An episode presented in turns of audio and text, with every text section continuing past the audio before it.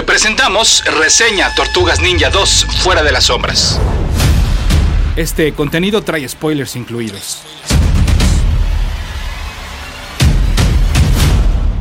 Escuchas. Escuchas un podcast de Dixo. Escuchas a Capitán Pada y sus monitos. Capitán Pada y sus monitos. Cómics y fantasía con Héctor Padilla. Por Dixo. La productora de podcast más importante en habla hispana. Mi correo electrónico es el mail de pada.dixo.com. Esto es todo seguidito, el mail de pada.dixo.com. Y mi Twitter es arroba ese auto para que ustedes sigan a ese auto.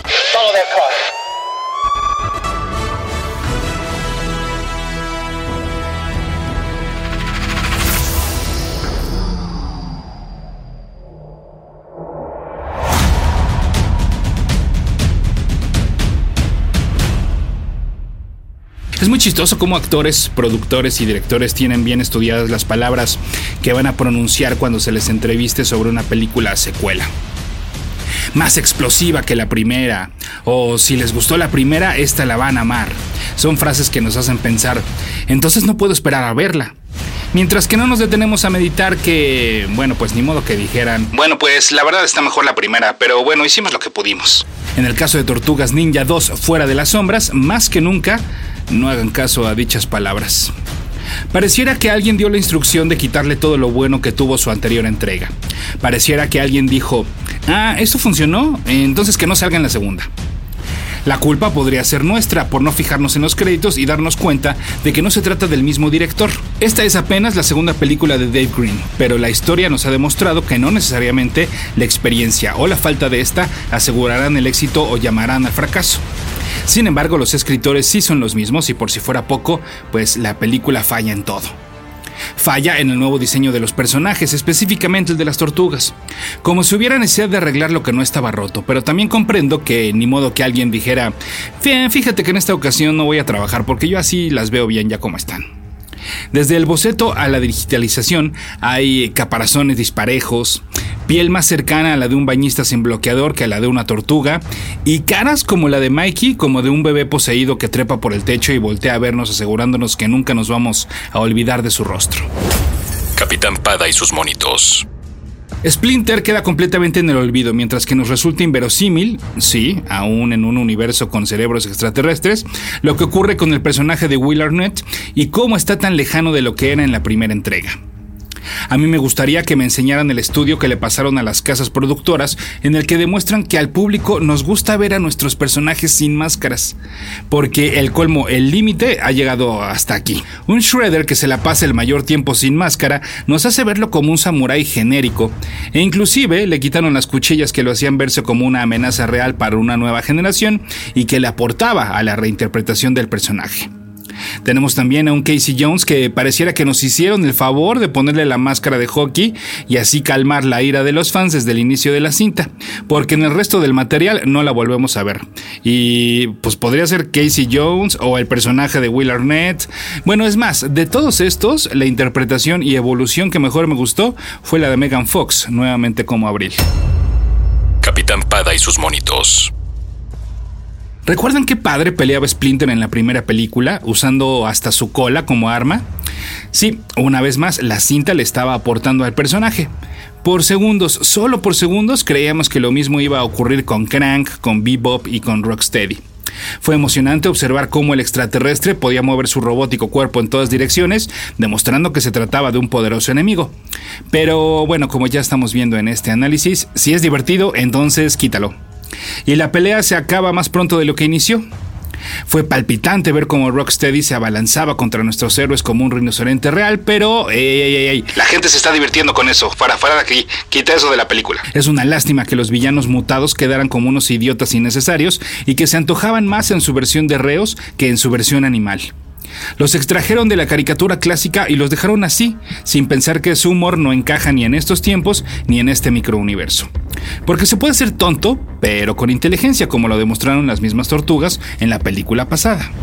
Capitán Pada y sus monitos. Yo estoy un poco cansado de la amenaza recurrente número 56 del manual para películas de acción, el hoyo en el cielo. Nuestros héroes deberán cerrar un portal interdimensional o de lo contrario el universo y la Tierra dejarán de existir.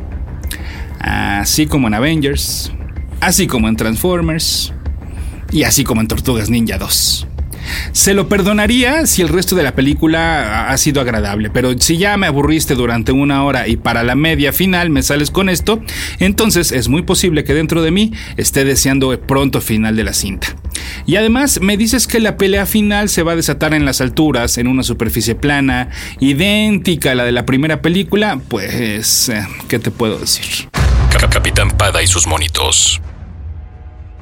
Vivimos en un mundo extraño, vivimos en un mundo en el que yo pensaría que a lo mejor a los que no les gustó la primera es porque ya habían visto la segunda. Vivimos en un mundo extraño en el que no me explico cómo es que a esta le ha ido mejor en reseñas que a la anterior.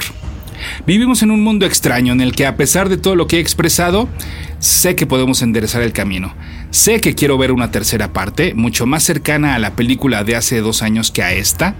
Y sí, me hubiera encantado que Teenage Mutant Ninja Turtles Out of the Shadows nunca hubiera salido de las sombras.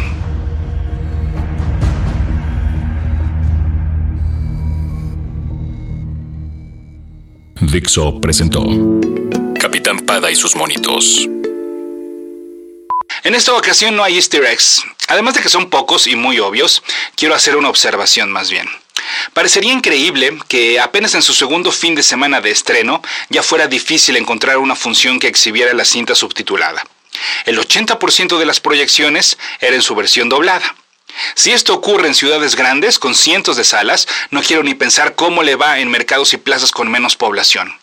Estuve a punto de rendirme y decir, bueno, pues entonces no la veo en el cine y me espero su formato casero.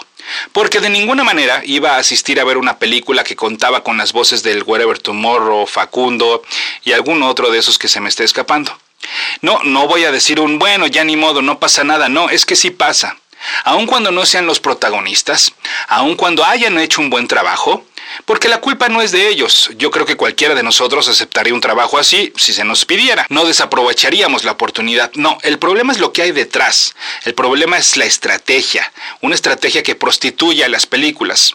Que busca meter a la gente a las salas de cine con tretas, con recursos baratos, con trampas. ¿Qué importa mientras la gente vea la película? No, sí importa. Para la próxima quizás no encuentre una función que me interese. Para la próxima quizás entonces yo no entre a la sala de cine. Y si me perdieron a mí o a la gente que piensa como yo, a los que no descargamos las películas, a los que ir al cine no es eh, nada más ir por decir que ya la vimos, sino porque nos gusta vivir la experiencia de la imagen, del sonido, del acto compartido del cine, entonces ¿con qué cara les vas a pedir a los demás que sí vayan? ¿Cómo les vas a pedir que no la descarguen, que paguen su boleto? Cuidado, estamos ya en terrenos muy peligrosos para la industria y para todos los involucrados. Cuidado, no vaya a ser que su estrategia a corto plazo para conseguir la taquilla del fin de semana de estreno esté poniendo el futuro, el futuro, el largo plazo.